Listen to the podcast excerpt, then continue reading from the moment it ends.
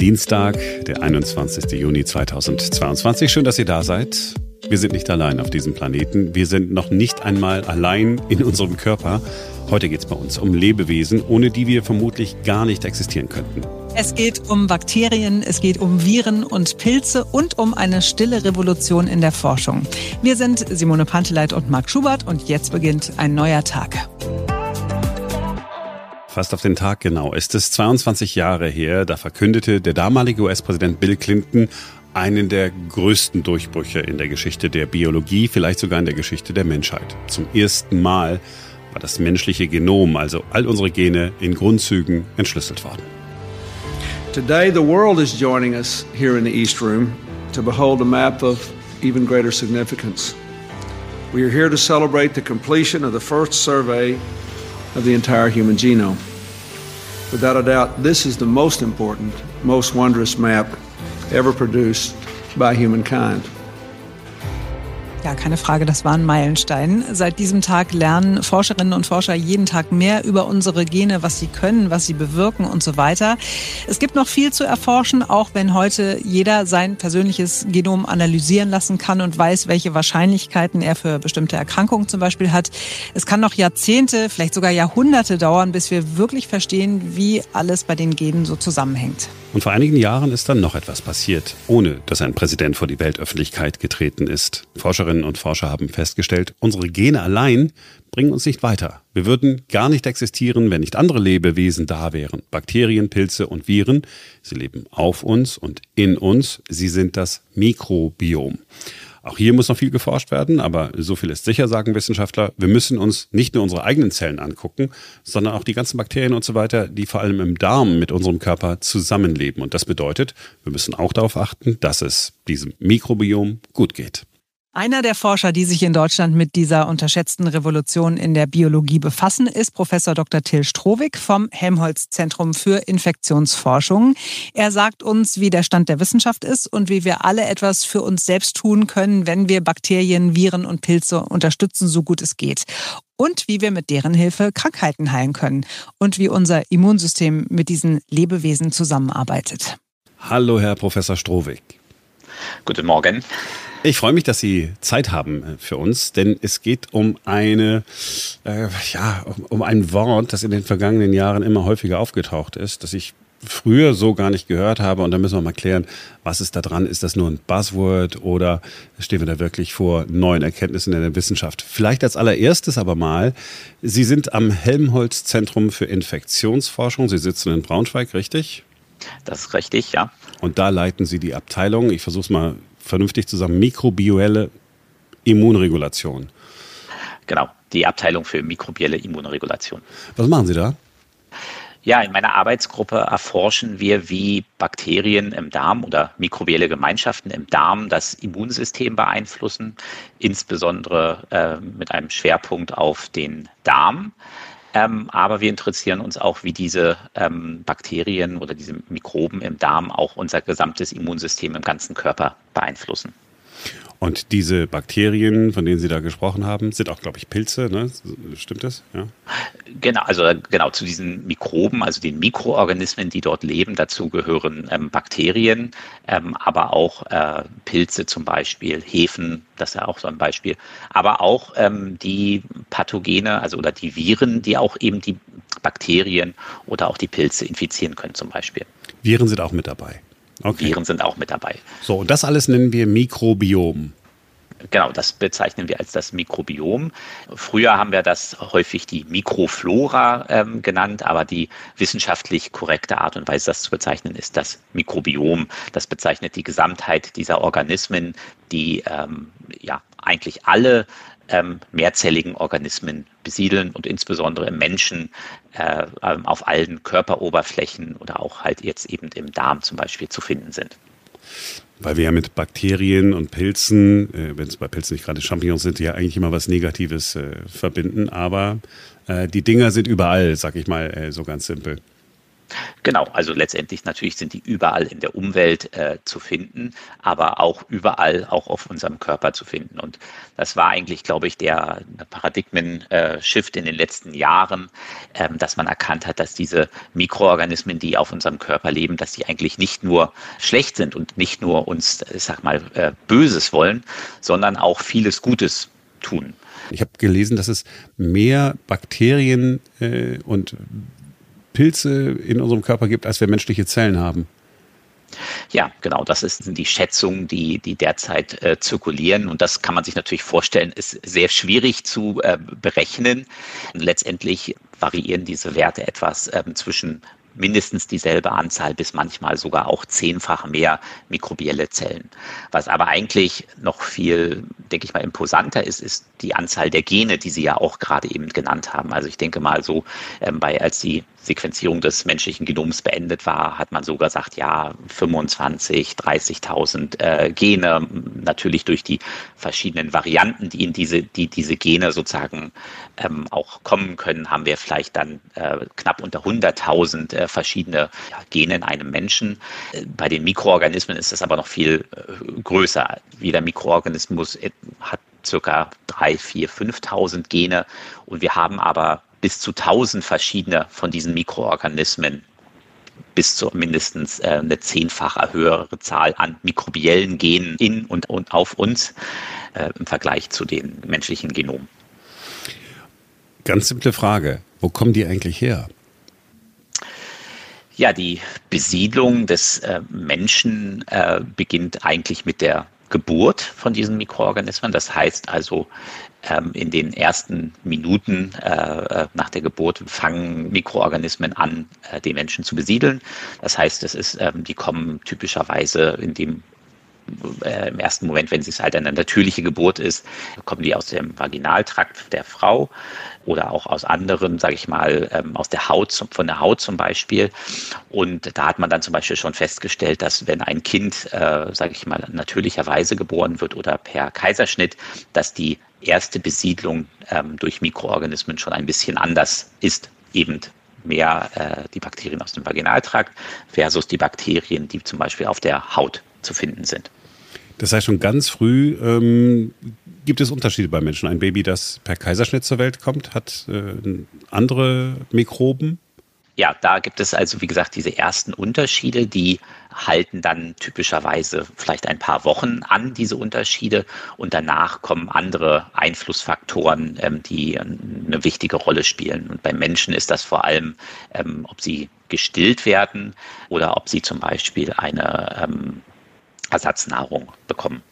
Und beim Stillen gibt es dann mehr Mikroben, nehme ich mal an, als nicht unbedingt mehr Mikroben, sondern andere Mikroben, weil das ist ein ganz wichtiges ähm, Verständnis, ist, dass diese Mikroben natürlich angepasst sind äh, daran, was wir ihnen zur Nahrung zur Verfügung stellen, weil sie letztendlich sich natürlich darauf angewiesen sind, dass wir sie füttern. Und die Muttermilch hat ganz besondere ähm, ähm, Nahrungsbestandteile, die ja sonst in der Natur gar nicht so eigentlich vorkommen, die zum Beispiel ja nicht in, ich sage jetzt mal, Kuhmilch oder so genauso vorhanden sind. Und in, ich denke mal, das kann man sagen, im Laufe der Evolution hat sich da ein ganz besonderes Verhältnis zwischen, ich sage mal, gesundheitsfördernden ähm, Bifidobakterien entwickelt und den sozusagen und den Bestandteilen der ähm, Muttermilch. Und dann werden wir äh, langsam erwachsen, wir werden äh, Kinder, Jugendliche, sind Erwachsene. Und da ändert sich das Mikrobiom auch noch viel. Genau, also auch äh, im Laufe unseres Lebens ähm, verändert sich unser Mikrobiom sehr stark.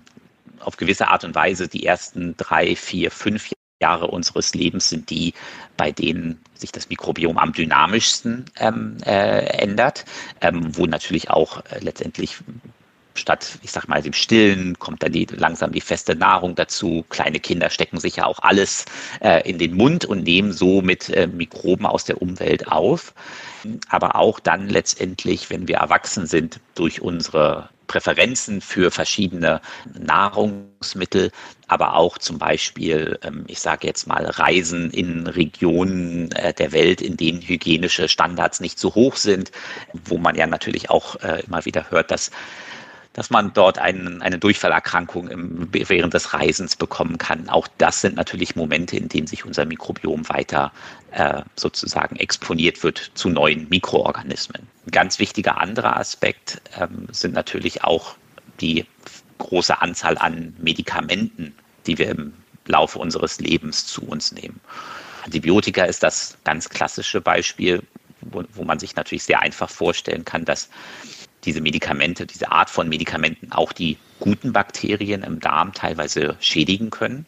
Inzwischen weiß man aber auch, dass andere Medikamente, ähm, Protonpumpeninhibitoren zum Beispiel, was für Teile? Habe ich noch nie gehört. Protonenpumpen? Protonenpumpeninhibitoren, das sind so die Medikamente, die man einnimmt, ähm, um die äh, um, ja, Magensäure äh, zu kontrollieren, zum Beispiel. Also Maloxan oder sowas? Ja, Aha. ja hm. genau. Okay. Gut, und die ähm, beeinflussen insofern halt auch, indem sie die, die Umgebung im Darm oder im, ja, in unserem Verdauungstrakt verändern, ähm, verändern sie halt auch die Umgebungsbedingungen oder Wachstumsbedingungen für die Mikroben und somit ändern sich, können sich auch diese mikrobiellen Gemeinschaften, die wir mit uns tragen im Darm, auch noch einmal ändern. Als Sie vorhin gesagt haben, ja, Kinder, die stecken sich ja alles in den Mund, ist das also gut, wenn Kinder draußen im Dreck spielen, weil die dann mehr Mikroben haben, die möglicherweise gut sind? Ja, genau. Also heutzutage ähm, geht man davon aus, dass zu viel Hygiene ähm, möglicherweise auch nicht gut ist für, die, äh, für das Mikrobiom, aber auch für die Entwicklung ähm, des Immunsystems, weil das Immunsystem und das Mikrobiom trainiert werden müssen. Letztendlich müssen sie lernen, ich sage jetzt mal, Krankheitserregern umzugehen. Und ähm, letztendlich auch für, die, für das Mikrobiom ist es wichtig, halt einfach exponiert zu sein zu vielen verschiedenen Mikroorganismen. Jetzt habe ich diese ganzen Mikroben in meinem Körper. Ich habe möglicherweise nicht so hygienisch äh, gelebt, also als Kind. Und dann ist er erstmal gut. Und dann lese ich jetzt, alle möglichen Krankheiten bis hin zu Depressionen können auch von einer Störung des Mikrobioms herrühren. Was ist der Stand der Wissenschaft? Was wissen wir? Wie beeinflusst das Mikrobiom unsere Gesundheit als Mensch? Es gibt eine ganze Reihe an Studien, die sich jetzt damit beschäftigen haben, das Mikrobiom bei verschiedenen Erkrankungen zu studieren und haben dann feststellen können, dass äh, bei ähm, Patienten, die an ich sage jetzt mal, einer entzündlichen Darmerkrankung zum Beispiel äh, leiden, dass deren äh, Mikrobiom anders ist. Das heißt, ähm, diese ersten Erkenntnisse waren, das Mikrobiom ist, geändert, ist verändert bei verschiedenen Erkrankungen. Das heißt aber natürlich nicht, dass das Mikrobiom in den Situationen auch ursächlich an der Entstehung dieser Erkrankung äh, beteiligt ist. Und das war und ist eine große Forschungsaufgabe derzeit herauszufinden, ob es sich hierbei um äh, kausale Zusammenhänge äh, handelt oder ob es sich hierbei um ja, Konsequenzen der Erkrankung handelt. Ein wichtiger Aspekt, warum könnte es eine Konsequenz sein, ist natürlich die Vielzahl an Medikamenten, die man einnimmt und die das Mikrobiom auch letztendlich beeinflussen können.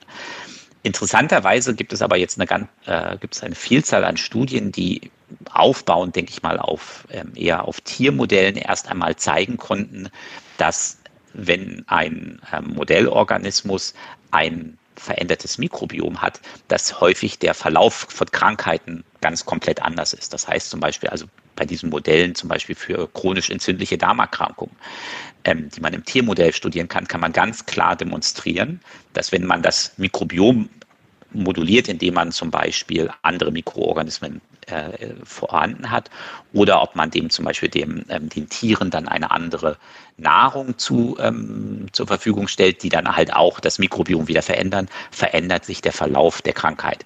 Und diese Studien sind ganz wichtig, um diesen kausalen Zusammenhang zu zeigen. Es gibt jetzt nur ganz wenige Studien eigentlich jetzt im Menschen, die schon so weit gegangen sind, dass sie das Mikrobiom manipuliert haben, um auch letztendlich den Verlauf einer Krankheit ähm, äh, zu verändern. Das beste Beispiel sind, ähm, ist auch eine bestimmte Unterart einer äh, entzündlichen Darmerkrankung, die durch ein, ähm, ein Bakterium, ähm, ein krankmachendes Bakterium äh, verursacht werden. Und dieses Bakterium ist normalerweise eigentlich in einem gesunden Mikrobiom ähm, unauffällig, kann sich nicht, kann nicht besonders stark ähm, wachsen. Ähm, in Situationen aber, wo dieses Mikrobiom gestört ist, zum Beispiel durch die Abgabe eines Antibiotikums, kann dieses krankmachende Bakterium ähm, sich ganz stark vermehren und dann ein bestimmtes Toxin, also ein krankmachendes ähm, äh, Protein produzieren, was dann äh, eine entzündliche Darmerkrankung ähm, verursacht.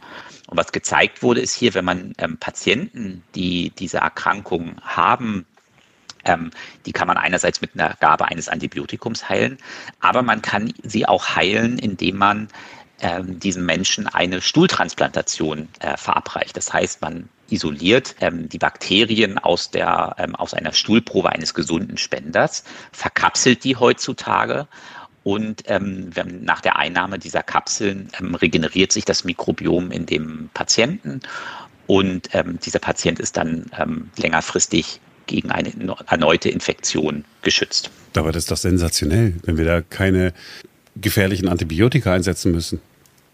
Genau, diese Ansätze, die funktionieren derzeit insbesondere gut bei dieser bestimmten Art von Darminfektion. Aber natürlich, wir nehmen die meisten Antibiotika ja ein, nicht weil die Bakterien im Darm aus dem Gleichgewicht geraten sind, sondern äh, wir nehmen sie ein, weil die Bakterien eine systemische Infektion, also in unserem Körper, sage ich mal, in den Organen verursachen. Und ähm, hier äh, erreicht das ja das Mikrobiom normalerweise nicht diese Stellen. Das heißt also, letztendlich der Ansatz wird weiterhin sein, dass man diese klassischen Antibiotika benötigt, denke ich mal, um die Infektionen im Körper der Organe zu behandeln. Aber man könnte sich natürlich überlegen, ob man nicht ähm, das Mikrobiom nutzen kann, die ähm, Wahrscheinlichkeit zu verhindern, ähm, mit bestimmten krankmachenden Bakterien infiziert zu werden. Und da leiten wir dann eigentlich so ein bisschen in, auch in das, was das ursprüngliche Thema der Forschungsarbeiten in, in, in meiner Arbeitsgruppe. Da interessiert uns nämlich insbesondere, wie diese Bakterien, die im, die im Darm sind, letztendlich das Immunsystem beeinflussen. Also das Immunsystem, das mich jetzt sagen wir mal auch vor einem Coronavirus schützt. Ich nehme das deswegen als Beispiel, weil wir darüber jetzt die ganze Zeit äh, immer gesprochen haben. Ja, sagen wir so, beim Coronavirus, da gibt es jetzt auch ähm, die ersten Studien, die, die darauf hindeuten, dass in Patienten, die einen schweren Verlauf ähm, haben und bei die auch eben letztendlich eine, ähm, eine besonders starke systemische Infektion letztendlich haben, dass bei denen das Mikrobiom äh, verändert ist. Ob das jetzt wie gesagt, diesen kausalen Zusammenhang äh, gibt, dass das wirklich aktiv dazu beiträgt, ist unbekannt. Oder es kann natürlich auch sein, dass dies einfach Individuen sind, bei denen das, ähm, sag ich mal, das Mikrobiom vorab auch geschädigt ist. Die Corona-Forschung ist, denke ich mal, eine, ähm, ja sehr dynamisch und wir haben wunderbare Erkenntnisse erlernen können wie gesagt, beim Mikrobiom würde ich das jetzt ein bisschen vorsichtiger äh, formulieren. Aber letztendlich, ähm, ich denke mal, diese chronischen entzündlichen Darmerkrankungen ist, glaube ich, ein ganz gutes Beispiel, ähm, wo man das erklären kann. Weil nämlich bei diesen Erkrankungen hat man typischerweise einen gestörtes ähm, Mikrobiom, das heißt eine gestörte Zusammensetzung des Mikrobioms. Und ähm, das Mikrobiom, das äh, muss gefüttert werden, das ist der eine Faktor, aber die produzieren natürlich auch äh, ähm, sogenannte Stoffwechselprodukte, ähm, wie wir ja auch Stoffwechselprodukte produzieren, produzieren das die Bakterien auch. Und diese bakteriellen Stoffwechselprodukte werden vom Immunsystem äh, gespürt. Da gibt es ganz besondere ähm, Rezeptoren oder Sensoren auch im Immunsystem dafür, die erkennen, wenn sage ich mal, gesundheitsfördernde Bakterien, eher gesundheitsfördernde Bakterien vorhanden sind, weil deren Stoffwechselprodukte ähm, äh, detektiert werden. Und diese Stoffwechselprodukte führen dazu, dass sich bestimmte Immunzellen dann halt auch vermehren können oder bestimmte Immunzellen die Signale bekommen, ja, ich muss jetzt nicht eine Infektion bekämpfen, ich muss jetzt nicht ich sage jetzt mal, hyperaktiv werden, sondern ich kann jetzt eher darauf mich konzentrieren, dass diese Balance, das Gleichgewicht zwischen Immunsystem und Mikrobiom oder mikrobieller Welt gefördert wird. Das ist ja völlig faszinierend, finde ich. Dass also sozusagen unser Körper mit anderen Lebewesen auf eine Art und Weise ja kommuniziert. Ja, genau. Also da findet eine, eine sehr intensive Kommunikation statt. Das ist natürlich auch in, in die sag ich mal, in die andere Richtung, der ähm, durch die ähm, Sekretion von bestimmten äh, ja, äh, Produkten, zum Beispiel über den, über den Gallengang, nimmt der, kann der Körper auch, sage ich jetzt mal, aktiv einen Einfluss nehmen darauf, ähm, welche Bakterien, sage ich jetzt mal, die, welche Bakterien eher gefördert sind äh, in der Ansiedlung. So, und jetzt sind wir natürlich bei der Frage, die Sie sicherlich häufig äh, gestellt bekommen. Wird es so sein, dass wir bestimmte Krankheiten zukünftig heilen können, indem wir einfach Bakterienpillen schlucken? Ja, da äh, kommen wir jetzt eine, eine ganz, äh, äh, ganz spannende Frage, genau. Also ich letztendlich, ob das ähm, irgendwann mal so sein wird, dass wir diese Krankheiten absolut äh, heilen können. Ähm, wenn der Körper schon einmal sehr krank ist, das, äh, das ist, glaube ich, der, der größte Schritt, der gemacht werden muss. Ich glaube, dass, wo wir das Mikrobiom eher einordnen können und auch viel ist ja in der Art der Prävention. Wir wollen eigentlich ja die Entstehung von Krankheiten ähm, letztendlich vorbeugen. Und ähm, hier spielt das Mikrobiom, denke ich mal, eine, der, den ersten Ansatzpunkt, dass wir natürlich ähm, uns überlegen können, wie können wir ein gesundes Mikrobiom äh, fördern. Ähm, letztendlich natürlich für bestimmte akute Erkrankungen, das sind jetzt zum Beispiel chronisch entzündliche Darmerkrankungen, ähm, vielleicht auch bestimmte Arten von Infektionen, da können wir uns überlegen, dass da vielleicht das Veränderung des Mikrobioms, wie zum Beispiel ein Pillenprodukt äh, oder ein Mikrobiom in Form einer Pille, ähm, äh, dort ein, eine Einsatzmöglichkeit äh, finden wird. Ein ganz großes Forschungsfeld sind natürlich jetzt auch eben diese, diese Metabolite, also diese Stoffwechselprodukte, die, die Bakterien produzieren und man sich natürlich überlegen kann, dass das vielleicht einfach noch die, vielleicht sogar die sichere Art und Weise ist, ähm, sich ähm, die die gesundheitsförderlichen ähm, äh, Produkte des Mikrobioms zu sich zu nehmen, ist halt in Form von diesen Stoffwechselprodukten. Und da ich denke mal, ist das, ist das, ist das Forschungsfeld derzeit so ein bisschen gespalten. Was ist der, die beste Art und Weise? Ähm, nehmen wir eher sozusagen diese Stoffwechselprodukte vom Mikrobiom produziert, nehmen wir das Mikrobiom oder greifen wir sozusagen an einer anderen Stelle an, geben wir den ähm, nehmen wir zum Beispiel sogenannte Präbiotika zu uns. Das heißt also besondere Nahrungszusatzstoffe, ähm, die halt eben ein, die gesund machenden Bakterien im Mikrobiom ähm, besonders fördern und denen halt Nahrung ähm, zur Verfügung stellen. Ist Präbiotikum dasselbe wie Probiotikum? Also das Präbiotikum bezeichnet die Nahrungsbestandteile, die das Mikrobiom fördern enthält aber keine lebendigen Mikroorganismen. Das Probiotikum an und für sich ähm, enthält dann die lebendigen äh, Mikroorganismen. Also wir nehmen da, dann mit einem Probiotikum nehmen wir lebendige Mikroorganismen zu uns. Das, was in diesen Joghurts drin ist, die uns äh, extra äh, teuer verkauft werden, weil das, sie gibt es ja schon seit Jahrzehnten, ne? dieses, ach, das ist besonders gut äh, für den Darm oder so. Das brauche ich ja vielleicht gar nicht diese Probiotika oder diese ähm, zum Beispiel auch ja ähm, fermentierte äh, Lebensmittel, das sind ja nicht nur Joghurt, das kann ja auch, sage ich mal, ein, ein natürlich fermentiertes äh, Sauerkraut zum Beispiel sein. Diese ähm, Lebensmittel, die, die haben auch auf jeden Fall einen gesundheitsfördernden Effekt, weil auch ja in, in diesen Produkten häufig eben diese mikrobiellen Stoffwechselprodukte, von denen ich ähm, vorher erzählt hatte, auch eben enthalten sind und wir so diese mikrobiellen Stoffwechselprodukte auch zu uns nehmen können, indem wir halt diese fermentierten Lebensmittel zu uns nehmen. Also ich möchte da nicht ganz so negativ sein, ähm, äh, aber das ist nicht die, die einzige und beste Art und Weise, wie wir unser Mikrobiom äh, fördern können.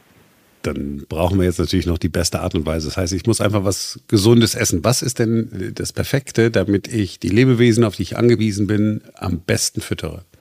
Beste Art und Weise, unsere, äh, diese, das Mikrobiom zu stärken, ist ihnen Nahrungsbestandteile ähm, zur Verfügung zu stellen und das auf eine effiziente Art und Weise. Und wenn wir Nahrung zu uns nehmen, dann ähm, wird ja ein Großteil dieser Ernährung möchte der Mensch aufnehmen, der wird aufnehmen und äh, verdaut zum Beispiel die im, im, im, Dünndarm.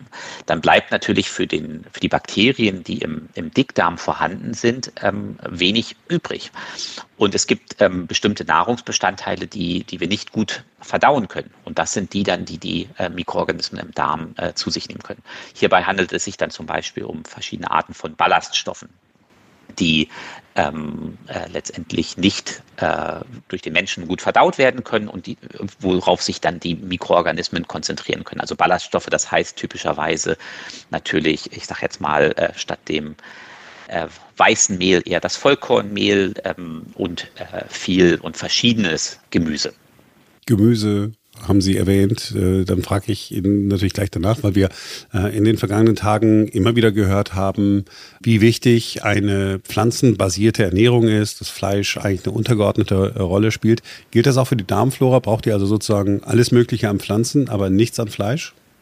Die ähm, Darmmikrobiota wird, wird so 90 Prozent glücklich sein mit äh, einer pflanzenbasierten Ernährung. Es gibt natürlich auch verschiedene Bakterien, die ähm, auch Proteine, also das heißt auch die Proteine des Fleisches zum Beispiel ähm, verdauen können, aber sie haben sich doch im Großen und Ganzen spezialisiert auf pflanzenbasierte Nahrungsmittel.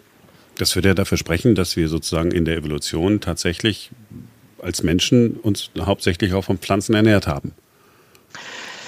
Jetzt muss man in der Evolution natürlich ganz weit zurückgehen, ähm, äh, wann der sag ich mal, der Mensch und auch ja Primaten sich zum Beispiel jetzt nur wirklich exklusiv nur von Pflanzen ähm, ernährt haben. Es gab natürlich immer wieder Phasen und auch ähm, ähm, bei denen sich Menschen im Laufe der Evolution auch von ja, sagen wir, hauptsächlich Fleisch zum Beispiel ähm, ernährt werden, weil das vielleicht auch dann die die haltbar gemachte Nahrungsquelle zum Beispiel war. Ähm, aber das hat natürlich auch einen Einfluss auf das ähm, Mikrobiom. Und heutzutage würde man grundsätzlich, denke ich mal, würden das 99 Prozent der Wissenschaftler ähm, unterstützen, dass ähm, das Mikrobiom grundsätzlich schon eher mit einer pflanzenbasierten Ernährung besser klarkommt und eben diese Gesundheitsförderung, fördernden Effekte des Mikrobioms hauptsächlich dadurch gefördert werden. Das heißt aber ja nicht immer, dass aus, dass ich sage mal ähm, ein Fleischgenuss in Maßen, dass der nicht das ähm, ähm, auch mit einem gesunden Mikrobiom kompatibel ist. Machen Sie, was essen Sie denn selbst? Ich würde mich jetzt selber als äh, das, der Fachbegriff als Flexitarier äh, ähm, oder als auch als Omnivor bezeichnen. Das heißt, ich esse auch Fleisch, versuche aber mich natürlich ja auch bedingt durch meine Forschung natürlich abwechslungsreich zu ernähren. Das heißt also zu meiner täglichen äh, Ernährung gehört auch auf jeden Fall Gemüse, ungekochtes ähm, Gemüse äh, und natürlich auch jede Menge Obst. Sehr gut. Also das, was Großmutter und Mutter immer gesagt haben, was wir essen sollen, die lagen da gar nicht so falsch, wenn wir jetzt nur mal aufs Mikrobiom gucken. Nein, die lagen da nicht falsch, wenn wir da auf das Mikrobiom gucken. Und es ist inzwischen auch klar, dass natürlich das Mikrobiom im Kontext, sage ich mal, des gesamten Organismus äh, des Menschen auch gesehen werden muss. Und ich meine, das fördert nicht nur das Mikrobiom, sondern hat auch viele andere Aspekte der menschlichen Gesundheit, werden ja durch eine ausgewogene äh, Ernährung und insbesondere, denke ich mal, weniger prozessiertes äh, Essen, Nahrungsbestandteile ähm, auf jeden Fall gefördert. Während ich Ihnen so zugehört habe, musste ich dann doch wieder an äh, die Corona-Zeiten denken. Wir sind angehalten worden, alles möglichst zu desinfizieren. Wir haben ähm, darüber berichtet, dass es toll ist, äh, eine Mundspülung, eine antibakterielle zu nehmen, die äh, aber auch gegen Viren wirkt. Also dann äh, nicht nur antibakteriell, sondern wie heißt der Viruzid oder wieso? Ja, wahrscheinlich heißt das so. Äh, ist ist denn diese und weil Sie es vorhin schon mal angesprochen haben, ist denn diese hygienische Umgebung, die wir uns schaffen, also auch äh, noch noch ähm, irgendwelche Desinfektionsmittel beizumischen, ob es dem Spül Spüli ist oder, oder, der, oder der Seife, ist das eigentlich auch ein Fehler? Schadet das auch unserem Mikrobiom? Ja, das ist eine ganz äh, spannende Frage, die Sie da stellen. Und ich denke mal, das wird jetzt im Laufe der Jahre wird sich das, ähm, wird man das dann lernen ähm, oder muss man das erforschen müssen, ähm, inwiefern sich jetzt auch unser Mikrobiom dadurch ähm, verändert hat. Aber man kann sich natürlich vorstellen, dass weniger Mikroorganismen in der Umgebung auch heißt weniger gute Bakterien in der Umgebung, die wir sozusagen eigentlich aufnehmen müssen und die vielleicht auch insbesondere die nächste Generation, das heißt die Kinder, ähm, aufnehmen müssen.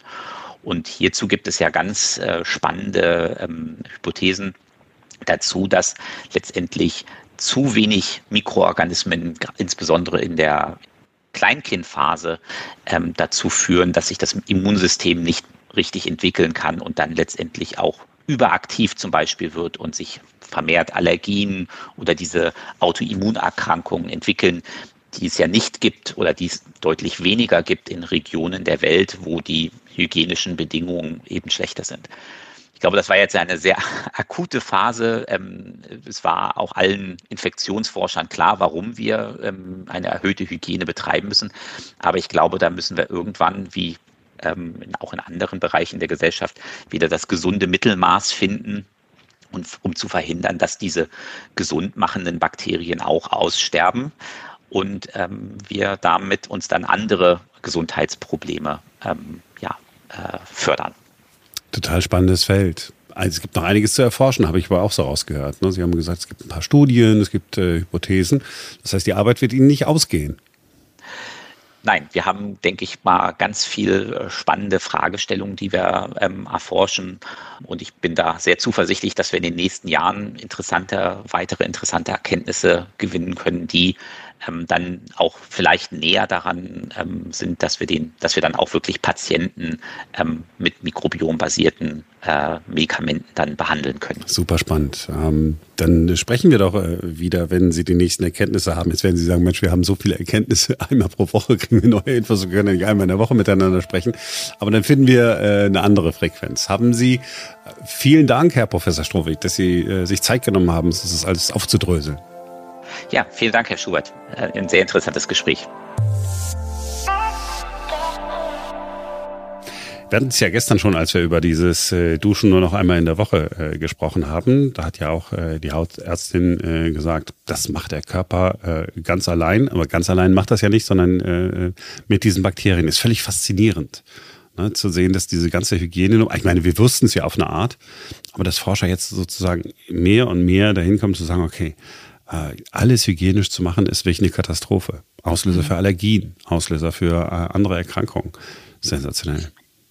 Und wie du sagst, ne, wir wussten es auf eine Art. Also ich erinnere mich, als ich klein war, ähm, meine Mutter hat in der Gärtnerei gearbeitet. Also ich war nach dem Kindergarten oder der Schule häufig da mit in der Gärtnerei und wir haben dann da gespielt und wir waren einfach, wir haben vor Dreck gestacht, ja. Also wir haben, da gab es irgendwelche kleinen Kanäle, wo wir dann irgendwelche Stichlinge gefangen haben. Wir waren so unfassbar dreckig von oben bis unten. Und Badetag war damals nur einmal in der Woche am Samstag. Und man hat sich halt zu Hause natürlich schon gewaschen und so, ne? Aber es war so dieses, dieses ganz super hygienische, wie es zum Beispiel meine Freunde in Kanada machen, da baden die Kinder jeden Tag. Also richtiges Vollbad, die werden richtig von oben bis unten abgeschrubbt. Ja, also wahrscheinlich ist das wirklich komplett falsch und so wie wir es früher gemacht haben, ist es einfach besser. Ja, und auch wie äh, das aus äh, Amerika äh, rübergeschwappt ist, dieses alles hat ein Desinfektionsmittel drin.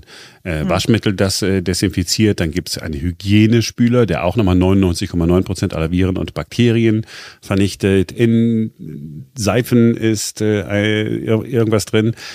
Natürlich war das praktisch, ne? als es um das Coronavirus ging und wir alle gedacht haben, mhm. es könnte sich durch Hautkontakt äh, übertragen. Und man soll sich ja ähm, auch, auch die Hände waschen, das ist ja nicht der Punkt. Aber alles ist noch super hygienisch. Äh, als ich, ich, ich war doch bei Freunden in äh, Amerika, da tatsächlich, da wird das Haus alle komplett mit Chlorreiniger geputzt. Damit wirklich alles super, super blank ist. Mhm. Ähm, Allergien haben beide. Jetzt will ich nicht sagen, dass das zusammenhängt, ja, aber äh, das, das ist, ist schon krass. Das sind eigentlich so diese Basics, also dieses, dieses normale Leben, das wir früher, jetzt reden wir so wirklich wie ganz alte Menschen, äh, hatten. Opa und Oma erzählen vom Krieg, ja. Ja, das fühlt sich so ein bisschen so an.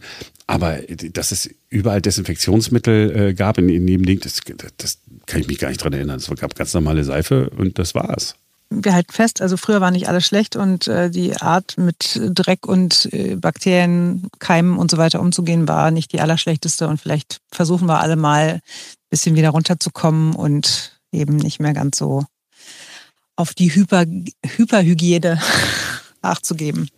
Und ich musste, ähm, als ich äh, mit dem Professor gesprochen habe, äh, immer wieder an die Kuhstallpille denken, über die wir hier im Podcast mhm. mal äh, gesprochen haben. Du erinnerst dich, ja damals ja. Ähm, diese Expertin dran, die gesagt hat, naja, ähm, das ist, ist genau etwas, man kann bestimmte, da ging es um, um Heuschnupfen und um Allergien und so, ne? dass man mhm. sozusagen die Bakterien, die im Kuhstall äh, existieren, dass man die per per Pille den Menschen äh, gibt und man sie damit heilen kann. Ja, sensationell.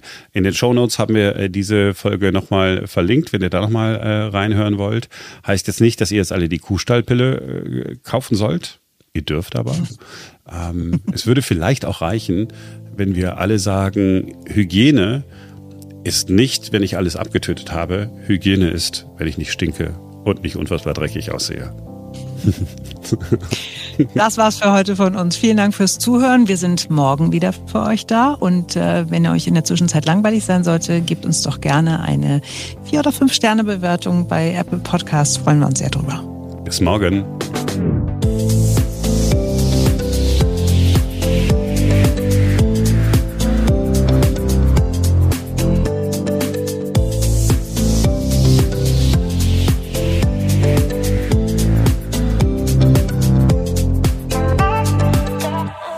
Dienstag, der 21. Juni 2021. Schön, dass ihr da seid. Entschuldigung, ich habe es falsch geschrieben. Es ist 22. Ach so, stimmt. Hätte, ich, hätte mir auch auffallen können. Nicht müssen. Können. Es geht um Bakterien, um Viren und Pilze, um Wow, ein Satz und sie hat ihn nicht geradeaus rausbekommen. Aber das ist es doch, das ist doch, das ist doch unser tägliches Brot. Den Rand.